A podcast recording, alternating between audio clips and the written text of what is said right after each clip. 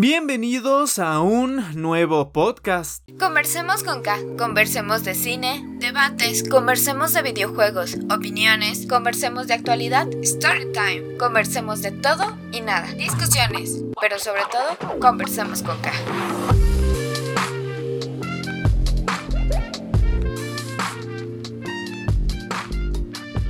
Hola, y si es la primera vez que estás escuchando un podcast y lo estás escuchando a través de YouTube, sencillamente te hago el comentario de que lo que estás viendo ahora mismo es lo único que vas a ver durante la duración total del podcast, por lo que no es necesario que estés eh, viendo la pantalla o con el celular ahí viendo qué va a pasar, porque no va a pasar nada más que lo único que estás viendo ahora mismo en pantalla. Si eres de alguna otra plataforma o si no conocías que estos podcasts están en otras plataformas, te recuerdo que puedes encontrar podcast, todos los demás y los siguientes por subir en Spotify, iTunes, Apple Podcast, Google Podcast, Anchor, eh, Breaker, eh, Radio Public con el título de Conversemos con K.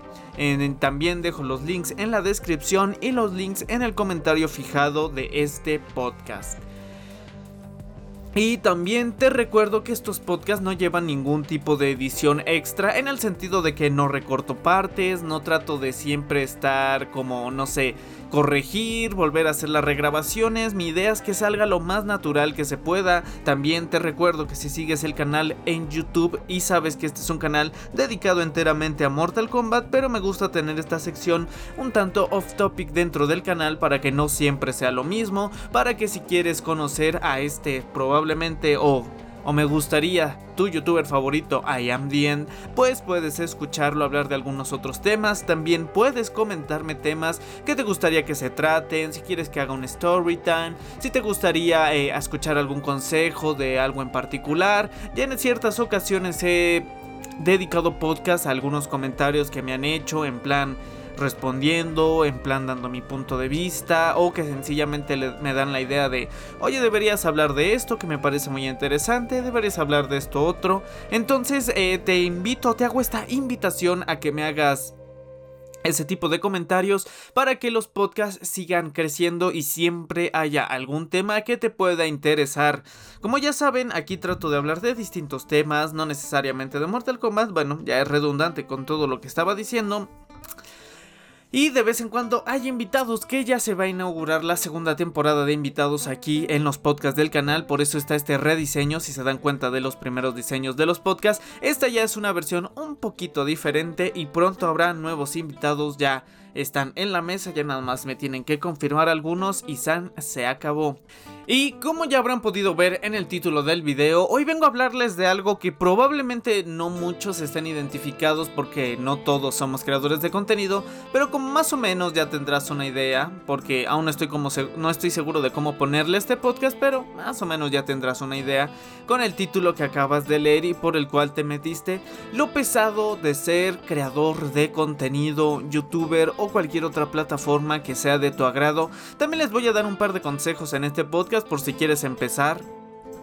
Eh, que tengas un panorama amplio, no que siempre, porque no todo es tan bonito como te lo pintan en la mayoría de las veces. Tener una relación amorosa no es puro amor eh, a papachos y cariños.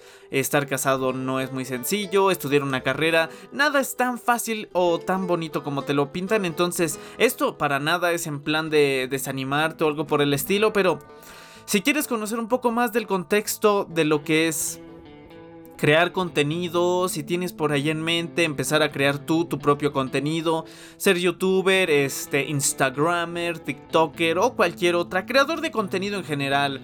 A lo mejor este ilustrador digital, comediante, para redes obviamente, ¿no? No de estar en open mic.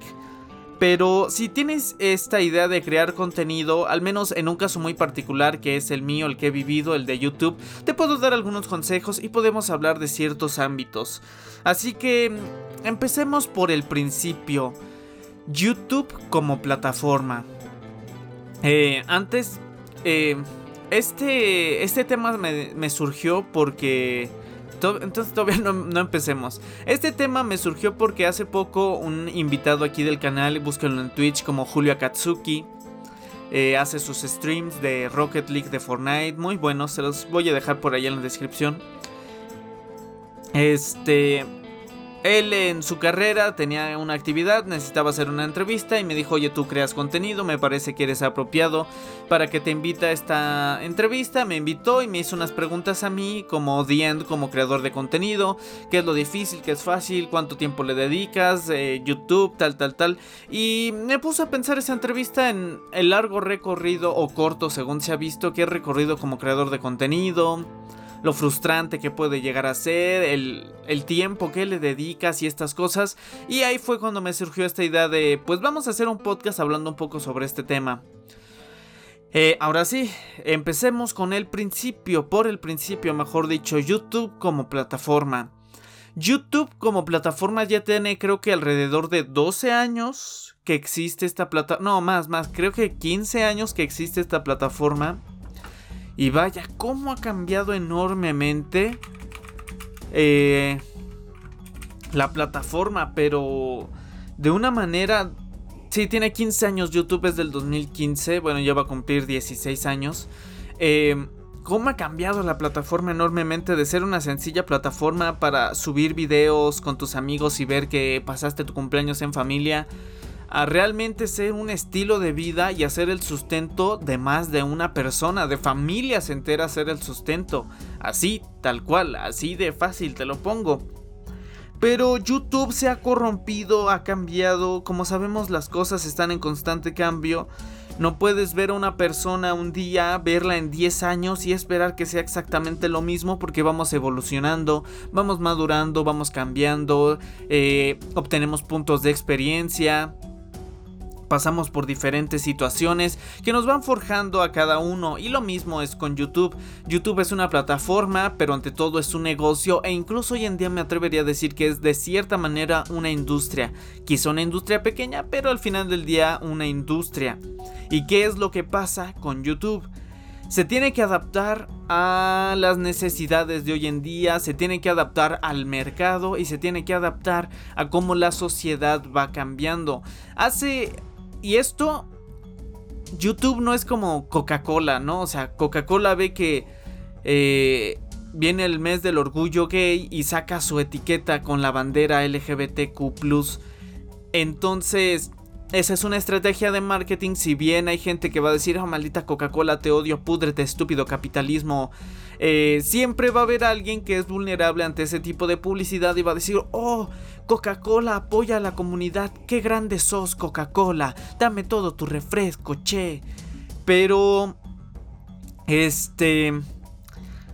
Pero YouTube no puede hacer eso tan hacia la ligera o hacer ese tipo de cosas realmente no tiene repercusiones porque YouTube no habla por sí mismo habla por sus creadores de contenido. Es decir, así como pueden poner de ejemplo a grandes creadores de contenido que han realizado grandes hazañas, han ayudado eh, altruistamente a organizaciones, a personas en situación de calle, en fin, de ejemplos que ahorita no se me vienen a la cabeza, eso no se le puede dar el crédito. O sea, tú cuando ves youtuber dona 200 mil dólares a una organización de beneficencia, no se le da el crédito a YouTube se le da al creador, porque YouTube realmente no está haciendo nada. Entonces YouTube no puede hablar por sí sola como plataforma, sino que tiene que hablar a través de sus creadores de contenido, lo cual es un problema y a la vez no, porque YouTube sí tiene que ver directamente con los creadores, pero con la forma en la que se popularizan y con la forma en que llegan a ser exitosos. YouTube como plataforma al ser tan grande se ha vuelto muy demandante en más de un sentido para con sus creadores de contenido. ¿Por qué? Porque YouTube se puede dar ciertos lujos muy grandes que pocas plataformas se pueden dar el lujo de tener. YouTube no tiene competencia. Así de fácil. YouTube no tiene ninguna competencia, no ha surgido ninguna plataforma que le pueda plantar cara a YouTube y a la gran cantidad de contenido que tiene y a la gran cantidad de creadores que tiene. Sencillamente no, te reto que me digas una plataforma que realmente compita. Por ahí sí hay algunas plataformas que te dan la posibilidad de subir videos y creo que hay una u otra que te deja incluso monetizar, pero o sea, siguen siendo nada al lado de YouTube.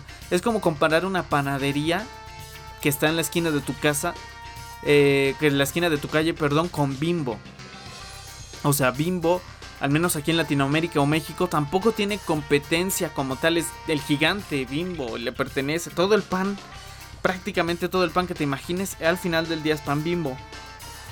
Entonces, YouTube al tener este gran monopolio y no tener competencia, se puede dar ciertos lujos y tomar ciertas decisiones y ciertas directrices eh, con respecto a qué vas a crear, cómo lo vas a crear y YouTube cómo va a manejar eso que creas.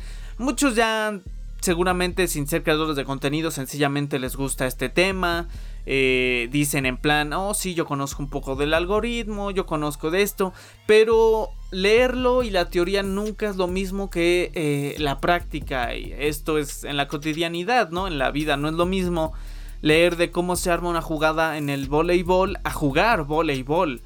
No es lo mismo leer estadísticas de béisbol a ver un partido, ¿no? O sea, los números o las letras sobre el papel nunca se van a comparar a la vida real. Es como si yo ahorita me pusiera a leer 30 libros de cómo hacer una cirugía y wow, al momento es como en plan, bro. Bro, y yo como fregados hago esto, ¿no? Pero bueno, eso es otro tema. Entonces se vuelve demandante y premia, desde mi humilde punto de vista como creador de contenido, premia el contenido menos elaborado. A veces, a veces, no es una regla para el 100% de los casos. Pero YouTube, al ser el hijo de la televisión, no empezó así, pero con el tiempo se está convirtiendo en eso, por lo mismo de que no tiene competencia. El Internet es ahora el nuevo medio de comunicación masiva y es un arma de doble filo. Antes, si tú eres muy joven, no te ha de haber tocado esto, pero para nada, pero antes los gigantes, el gigante en un primer lugar era el periódico, ¿no? Este, si tú querías saber qué es lo que pasaba, pues el periódico. Tenías que comprar el periódico, ir a las 7 de la mañana. O sea, esto lo sé porque tengo un poco de contexto por mis padres y por familiares que son mayores que yo, tal y cual. Esto obviamente a mí no me tocó, yo no soy tan viejo sin ofender. Pero antes era en plan, voy, compro el periódico y ya me informo que hay la nota roja, que el petróleo está en tanto, que la sección de espectáculos, que el partido del domingo, que no sé qué. Ok, fácil, sencillo. Esto hablo de, uy, hace mucho. Luego surgió el radio.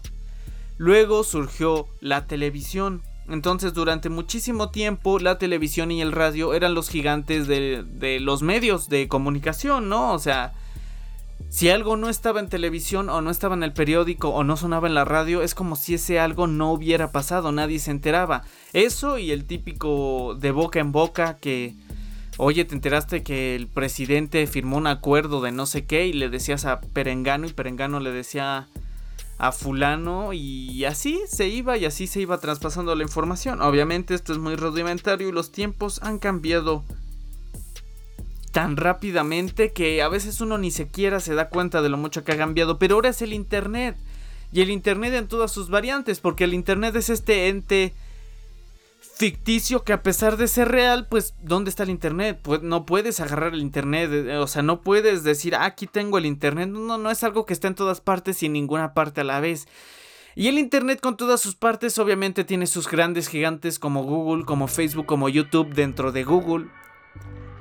Y ahora YouTube se perfila como la nueva televisión con muchísimas más ventajas por encima de la televisión tradicional, porque en la televisión, llámese servicio gratuito o de paga, estás forzosamente sujeto, salvo algunas prestaciones de servicios de TV de paga, a, lo que hay y ya. Eh, le vas pasando los canales y las noticias están aburridas y no hay nada de tu interés, no hay nada que puedas hacer, te aguantas y ya, o no la ves. Y YouTube, oh, y está sujeto también a los horarios, porque a lo mejor dicen, oh, van a pasar mi película favorita a las 7 de la noche, pero a las 7 tengo que estar haciendo otra cosa, ya tenía compromisos. Entonces está sujeto forzosamente a lo que la televisión te quiere dar y cómo te lo quiere dar. Y en cambio YouTube, al menos en su momento, bueno, este aspecto creo que se ha mantenido bastante bastante apegado a cómo era. YouTube te da la facilidad de ver lo que quieras, el tema que sea de tu interés contado por quien sea de tu interés en el momento y como se te dé la regalada gana. Algo que no te daba la televisión. En plan, si yo quería ver eh, historia de la Segunda Guerra Mundial, hay infinidad de videos e infinidad de formatos. A lo mejor quiero algo muy, muy específico. No sé, te buscas un documental de X creador de contenido que dura dos horas y que te detalla bala a bala cómo es que fue desarrollándose la Segunda Guerra Mundial y a lo mejor hay un video de estos de 5 minutos de Draw, Draw My Life. Seguramente algunos de ustedes han llegado a ver ese, ese tipo de formatos de Draw My Life o Draw de segunda, la Segunda Guerra Mundial, ¿no? Entonces con dibujos te van contando. El conflicto empezó en 1969 porque esto y esto invadieron Polonia, esto y esto, la URSS conquistó esto y esto, la Plaza Roja. Y así en 5 minutos te dan un resumen de lo que fue la Segunda Guerra Mundial. Entonces YouTube te daba esa posibilidad de ver lo que tú quisieras, el tema que se te diera tu gana, llámese información, entretenimiento, divulgación científica, ciencia ficción, eh, creepypastas, tutoriales, lo que se te diera tu gana, con quien se te diera tu gana, porque en la televisión existía esto de que quieres ver las noticias, ok, nada más tienes 15 opciones disponibles. Eh, Fox, eh, la televisión abierta, Televisa TV Azteca en el caso de México y otros canales. Y en cambio YouTube, digamos, eh, quiero ver cómo cocinar, entonces hay 38 mil millones de quintillones de canales que te van a enseñar cómo, cómo cocinar exactamente la misma receta que, que, estás buscando y de formatos ligeramente distintos o con ciertas variaciones y dices, ah bueno, me cayó mejor este youtuber, este youtuber lo explica mejor, este otro youtuber me da alternativas de ingredientes si es que no tengo todos los que está pidiendo. Y así, entonces YouTube te da, y eso como digo, te lo sigue dando hasta la fecha, te da la versatilidad de decidir qué quieres ver, cuándo lo quieres ver y cómo lo quieres ver. Además de que tienes la posibilidad de llevarlo a donde sea y tenerlo en multiplataforma de la televisión. A pesar de los grandes avances tecnológicos, sigue empeñado en pasar la televisión exclusivamente a la televisión. Al menos de. al aparato me refiero. Al menos de manera oficial, ¿no? Ya sabemos que. O por si no lo saben, hay ciertas páginas de internet que te permiten ver la tele a través de internet. Pero YouTube también tenía o tiene la ventaja de que puedo ver YouTube en mi celular, en mi tablet, en mi computadora, en mi laptop, en mi televisión inteligente, en mi Roku, en mi TV Box, de, en mi Apple TV. Este, ¿dónde más? Pues prácticamente donde sea en mi refrigerador, con los refrigeradores inteligentes. Entonces, eso ya te da muchísima versatilidad a ti como, como consumidor. ¿Y qué es lo que pasa? Esta cualidad y obviamente muchísimas otras más han permitido que con el tiempo YouTube le vaya comiendo y comiendo y comiendo cada vez más terreno a la televisión y que la televisión deje de tener tanta relevancia porque antes era no tengo otra. Si quiero esto, sencillamente no tengo de otra y ahora YouTube te da esa versatilidad. Incluso muchas televisoras suben fragmentos a YouTube suben capítulos, a veces hasta capítulos enteros de sus series, de sus telenovelas, de sus reality shows. Al mismo YouTube porque saben que ahí es donde realmente está la gente. Una noticia que llamó bastante la atención hace poco es que Ibai este streamer español, eh, junto con otros colaborando, superó a la televisión alrededor de creo que varias horas, o sea, varias horas mientras él estaba en directo. Hubo más gente viendo su directo que gente viendo la televisión en ese momento. Y dices, wow. O sea, obviamente eso fue en Twitch. Pero te demuestra que los medios eh, tradicionales, televisión, radio, se están quedando muy rezagados. Sin sin irnos muy lejos, el sencillo hecho de estar escuchando este podcast es una prueba irrefutable de eso. Es decir, em, eh, antes tenías que escuchar la radio, pero tenías que ir cambiando de estación y conociendo de qué va a hablar. Sabes que en la estación 88.2 pasan cumbias, en la 90.3 pasan rock, en la 102.2 pasan música clásica y en la 101.1 este, hay un vato que me cae muy bien y que habla temas de relaciones amorosas y como a mí me interesa ese tema lo escucho.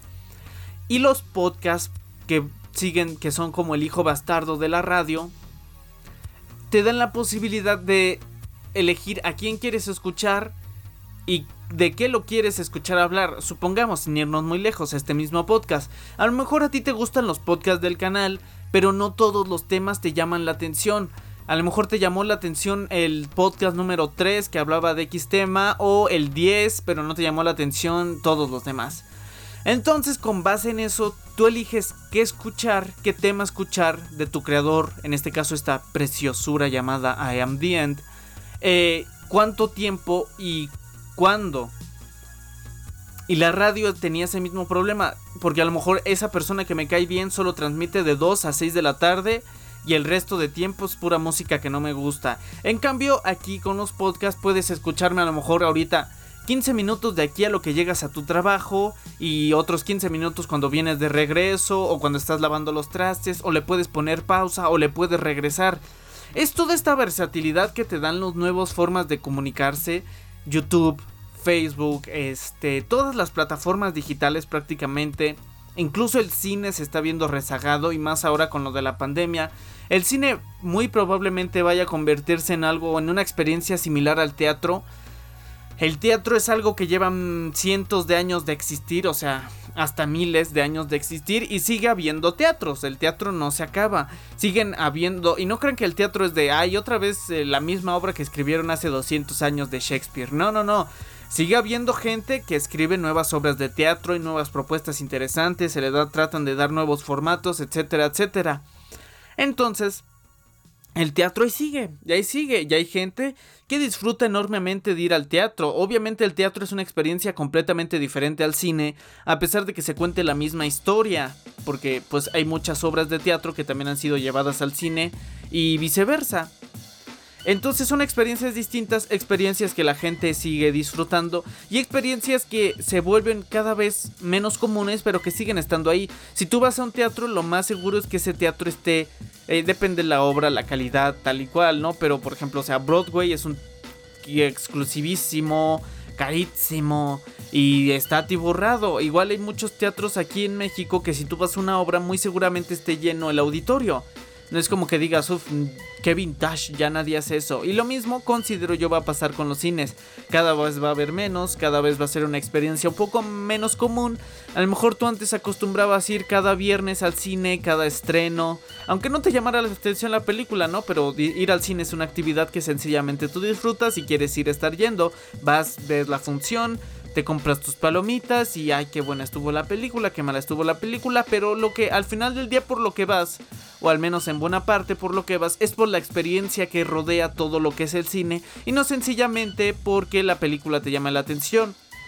Y esa diferenciación se va a empezar a hacer cada vez más grandes si siguen con los formatos o modelos de negocio como por ejemplo con HBO, que en plan antes, si querías ver una película, tenías que ir forzosamente a la película, al cine, perdón, o esperarte X cantidad de meses a que salga el DVD oficial o el Blu-ray oficial, o esperarte como, pues casi un año, poquito menos de un año, a que lo pongan en alguna plataforma de streaming. Pero si se sigue con el formato de estrenarse en dualidades o a lo mejor hasta en más formatos, es decir, por ejemplo, Mortal Kombat, la película se va a estrenar el 16 de abril en cines en donde exista la posibilidad y las condiciones idóneas para que se pueda asistir al cine y en HBO Max.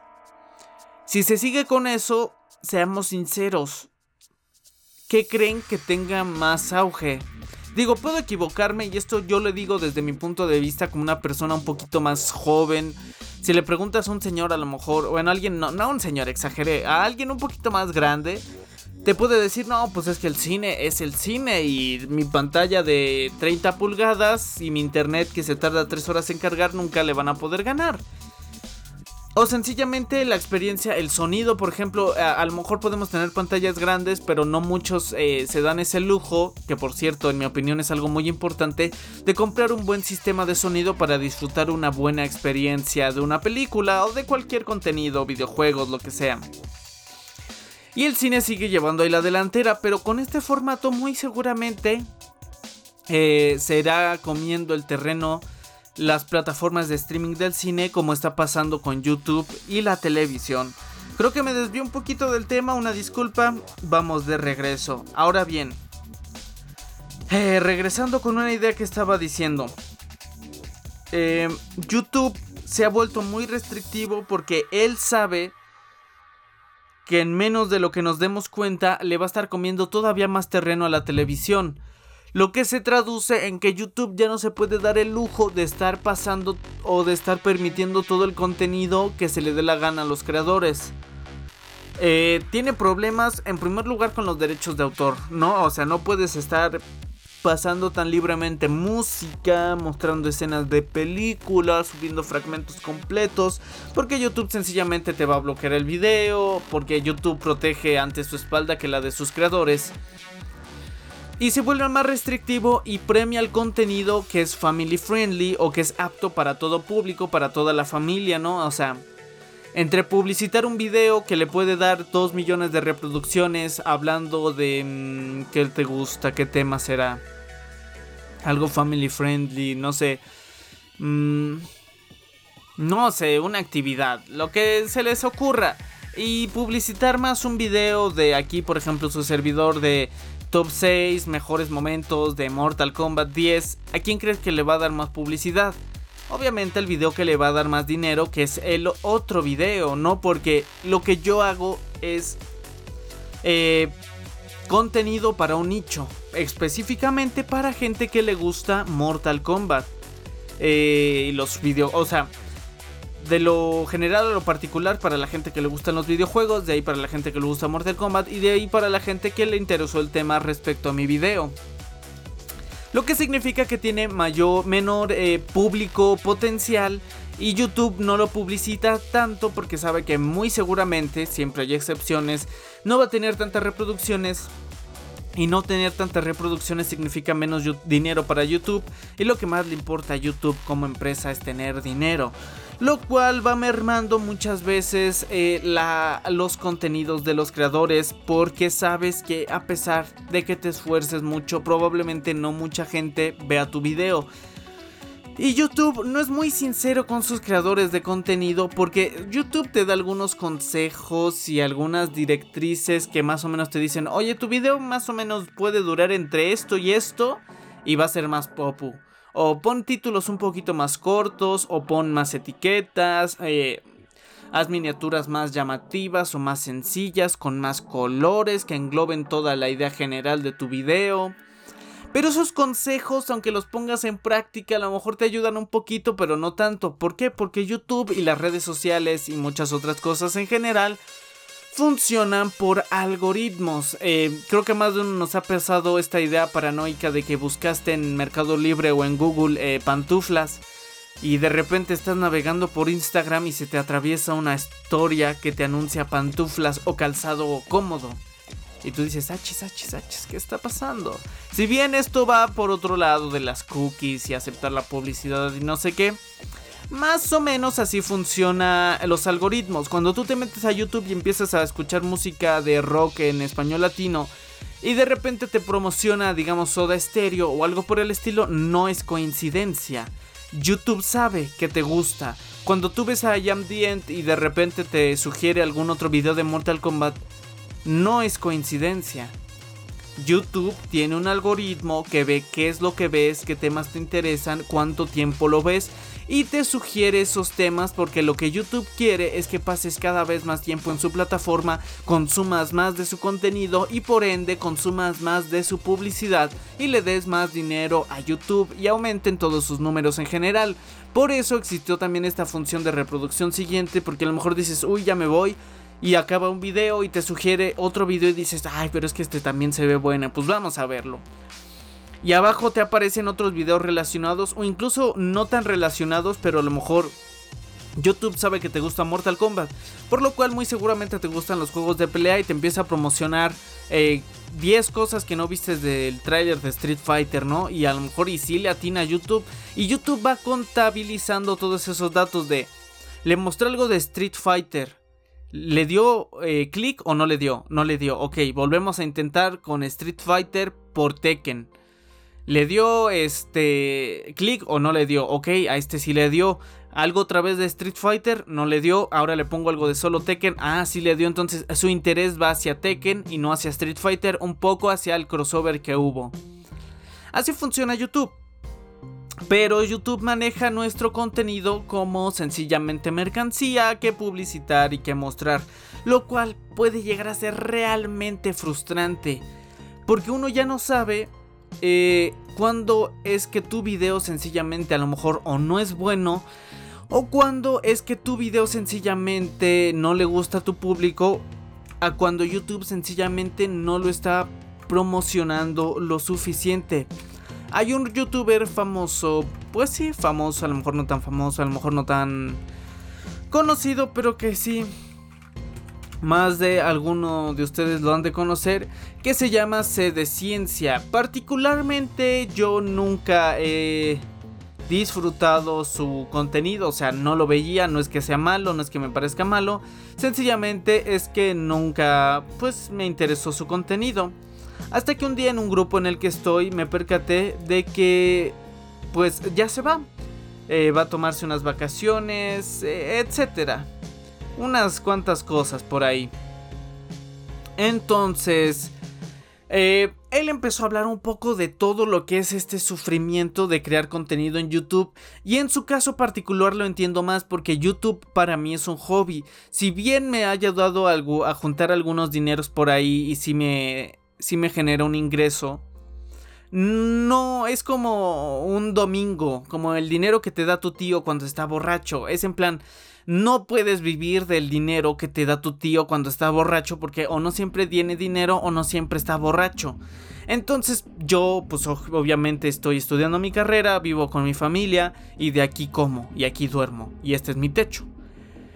Pero él como creador que ya se dedica a esto, que ya YouTube se ha vuelto su sustento, que ya YouTube se vuelve tu fuente de ingresos, que de ahí vas a comer y que YouTube empieza a tomar ciertas decisiones o que empieza a implementar ciertos, ciertos algoritmos que no te favorecen, ahí sí empieza a ser un golpe más duro.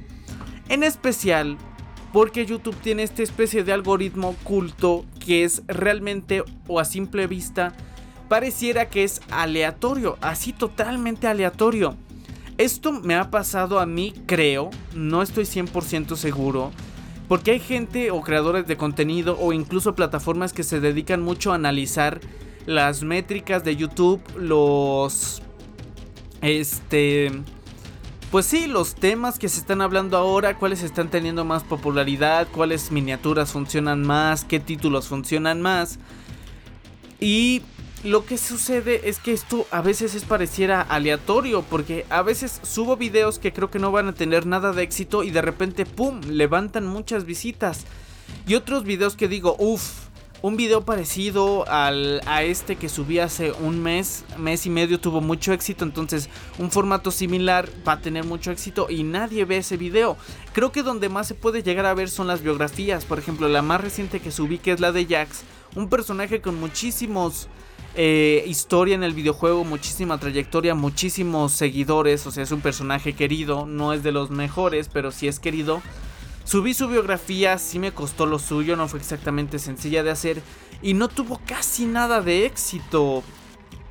Y entonces, ¿cuál es el asunto aquí? La opción más sencilla de pensar sería, ah, es que Ajax no es muy querido, entonces no a muchos les importa su historia.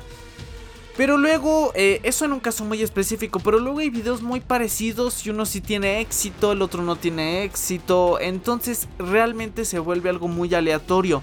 Y estás allá a la espera de que de repente a YouTube se le dé la gana de promocionar realmente un video tuyo. Y a lo mejor dices, no, este video nadie le va a gustar. Realmente lo hice pero no me gustó mucho. Y oh sorpresa, resulta que ese video tiene mucho éxito. Es algo incluso frustrante, adictivo, aleatorio. Es como la lotería. No es como... De hecho en C de Ciencia hace esta comparación con las máquinas de casinos que son de tragaperras, se les conoce en algunos lados. Eh, que tú metes una moneda, jalas la palanca y giran unas cosas y dependiendo lo que te dé, te da una cierta cantidad. Es muy seguro que vas a meter moneda tras moneda tras moneda y no te va a salir nada. Pero estadísticamente hablando, al final del día, cuando tú le des n número de veces, te va a caer el premio gordo. O sea, es por estadística. Es una certeza a medias. Eh, de que va a pasar, va a pasar. El problema es que no sabes cuándo va a pasar y cuánto dinero estás dispuesto a, entre comillas, perder hasta que eso suceda. Es algo parecido con YouTube porque tú inviertes tu tiempo, inviertes... Eh, algunos invierten dinero. Personalmente yo no invierto más dinero del que ya invertí para hacer un video. O sea, invertí en la computadora, en el micrófono, en el brazo, en el filtro pop, en algún que otro software. Eh, pero ese gasto lo hice hace X cantidad de tiempo y ya de ahí no estoy invirtiendo por por cada video. Pero hay creadores de contenido como a lo mejor Lonrod, Dama G, eh, algunos otros, que sí invierten dinero para cada producción de un video, para que al final del día YouTube o no lo promocione o se los desmonetice por X situación. Lo cual se vuelve muy complicado y eso cuando ya eres un creador, eh, digamos, habitual, eh, establecido, con tus horarios, con tus ideas. Porque luego hay muchísimas otras complicaciones eh, ya siendo uno de estos creadores. Eh, eh, ahorita digo otra idea que tenía en mente, pero creo que la voy a posponer un poco. En plan, ser creador de contenido no es tan fácil porque requieres varios conocimientos. Primeramente necesitas saber manejar equipo de computación, por así decirlo. Eh, algunos saben de computadoras, por ejemplo, yo en mi caso tuve que investigar sobre componentes y así para armarme una PC Master Race y poder crear contenido. Algunos otros sencillamente van a X página y dicen, o sea, van con un asesor y dicen, oye, yo necesito esta máquina para jugar estos títulos y para hacer streaming y no sé qué. Y la persona este dice, ah, ok. ¿Te cuesta tanto? ¿Estás dispuesto a pagarlo? Sí, te medio enseño cómo se usa y ya, San se acabó. Pero tienes que. Ah, y algunos otros se pueden dar el lujo de pagar editores, pero muchos otros no. O sea, hay creadores, pues ya grandecitos, ¿no? Tienes que saber editar videos, hacer transiciones, manejar el audio, trabajarlo, pulirlo. Y digo, lo digo como si fuera lo más difícil del mundo. Al final del día, muchas cosas hoy en día se pueden aprender en foros o viendo tutoriales en YouTube. Pero es dedicarle tiempo y te lo tienes que aprender porque no puedes estar cada que tengas duda buscando buscando un tutorial tienes que empezar a manejar tus herramientas de trabajo. Pero eso tampoco te garantiza nada porque ni siquiera como creador tienes que estar pensando qué hacer, cómo hacerlo, reinventarte, crear nuevo contenido, qué temas puedo tocar en esta ocasión, qué otros temas puedo tocar en la otra ocasión, otra ocasión, cuáles temas eh, relacionados a lo que yo hablo pueden ser más populares. Eh, a mí me ha pasado muy seguido que en serio no tengo ni idea de qué hablar. Un contenido seguro, por ejemplo, son las biografías, pero ya están próximas a acabarse. Aún así, va a venir el reboot de muchas biografías. De, ya tienen muchos años que las hice y tienen que tener su merecido reboot. Pero... Este... Tengo que uno tiene que estar pensando constantemente en ideas, además de que es muy desgastante mentalmente porque tienes todas tus otras preocupaciones, tu relación amoroso, tu familia, la pandemia y además estar creando contenido, que la pantalla de tu celular todo el día se esté encendiendo, que te lleguen mensajes, que te lleguen críticas. Entonces es desgastante mentalmente. Eh, como repito, esto no se lo digo para desanimarlos a, a nadie de ninguna manera. Es hermoso recibir un comentario de que alguien le entretuvo tu video, de que eres su youtuber favorito, de que significas más para él que un simple creador de contenido, que le haces pasar una buena tarde, que lo haces distraerse de sus problemas, todo eso vale es es una sensación indescriptible y te hace sentir que todo el esfuerzo, todo el desgaste, todo todo absolutamente vale la pena solo porque una persona te digo te dijo, me alegró la tarde tu video, me entretuvo 20 minutos, eh, me hizo pensar, em, lo que quieras.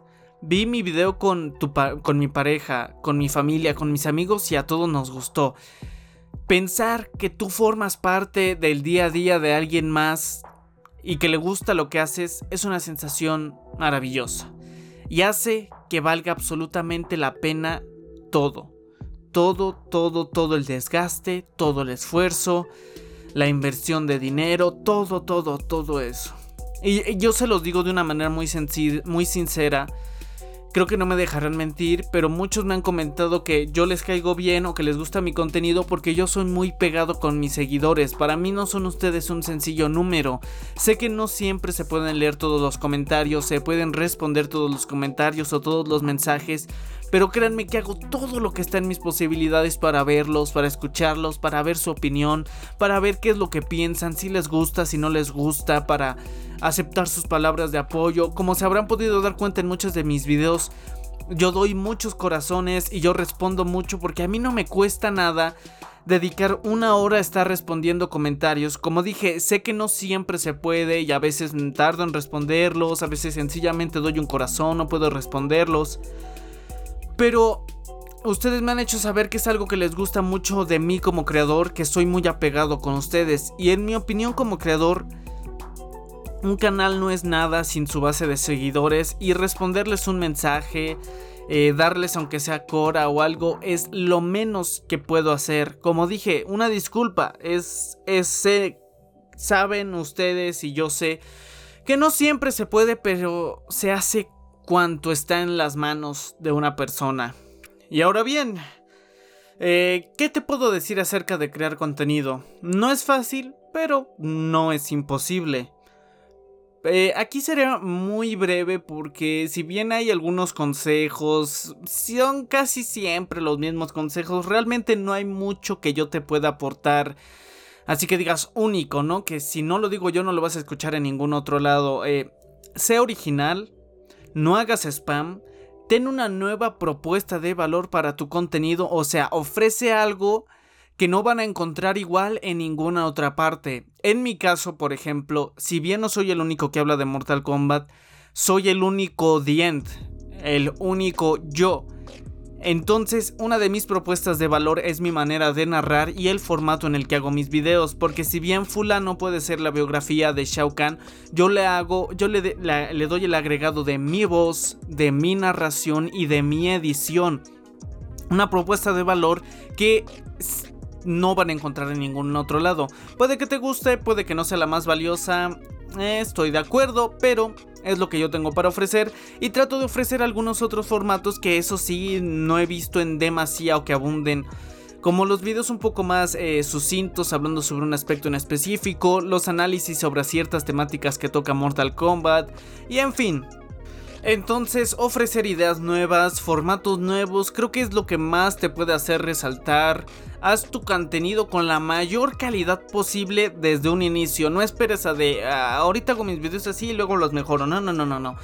Trata de hacer lo mejor posible y reitero en esto de lo posible. No te voy a decir, oye, gástate los miles de dólares en un micrófono, en una computadora, en equipo para realizar tus videos. No, no, no, no. Con lo que tengas a la mano, pero que sea realmente lo mejor que puedes hacer, que te sientas satisfecho, que después de terminar lo que sea que hagas digas, esto es en serio lo mejor que pude hacer, lo mejor que pude conseguir de resultado. No que tengas la espinita de que, mm, no, a lo mejor pude hacer esto y esto, dedicar más tiempo y esto.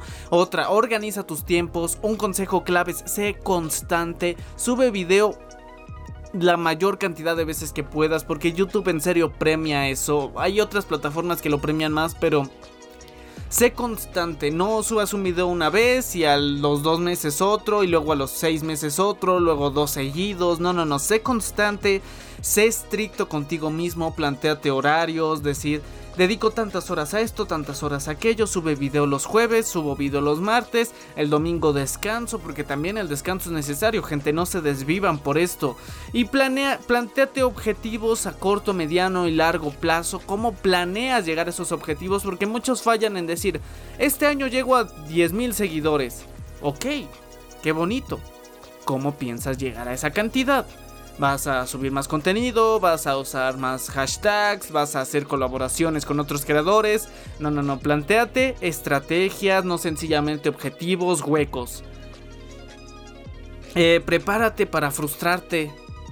En esta plataforma es increíblemente fácil cómo te puedes frustrar porque no llegaste a la meta cuando querías, porque tu video no tuvo tanta publicidad, porque tuvo varios dislikes, en fin, hay muchas razones para frustrarte, pero no puedes llegar, recibir un mal video, un mal comentario y con ese venirte abajo, no, no, no. Ten en mente que no vas a resultar muy seguramente como tú quieres. Siempre hay excepciones. Nunca faltará el que te diga, no, bro. Yo conocí a un bro que con dos videos tuvo 10.000 seguidores, bro. O sea, no, brother, y con el tercero ya tenía 100 mil en una semana, bro. Siempre hay excepciones a la regla. Es como el que te dice, no, bro, este... Ay, se me olvidó su nombre, este... Carlos Slim. Eh, venía, era pobre y ahorró cada peso en su vida y logró ser millonario, bro. No todos somos Carlos Slim. Si todos fuéramos Carlos Slim, todos seríamos ricos. ¿Cuántos Carlos Slim hay? ¿Y cuánta gente hay en el mundo? ¿Cuántos Bill Gates hay? ¿Y cuánta gente hay en el mundo? Esa no es la regla. La regla tiende a ser que te va a costar muchísimo trabajo si es que lo consigues. Entonces, planteate metas y todo este tipo de situaciones. A estas alturas, creo que ya no tengo muchísimo más que agregar. Eh, muchas gracias por llegar a este punto del podcast. Eh, unas ideas generales que tenía ahí por la mente de YouTube, como dije que el otro día estaba pensando. Entonces, Muchas gracias por haber escuchado este podcast. Te recuerdo que puedes suscribirte en mi canal en YouTube como I Am The End si lo ves en Spotify. Puedes seguir este podcast y todos los demás como Conversemos con K en distintas plataformas. No olvides seguirme en mis redes sociales. No olvides comentarme qué otros tops, biografías o videos de Mortal Kombat te gustaría ver en el canal. Porque como ya les dije, a veces es muy difícil tener ideas. Yo trato de leerlo siempre. No olvides comentarme en general qué te pareció este podcast. De qué otros temas te gustaría que se hablen en los podcasts y en demás así como no olvides seguirme en mis redes sociales como lo son Facebook, Twitter, Instagram, especialmente en Instagram que es donde estoy más activo. Y sin más que decir, se despide su amigo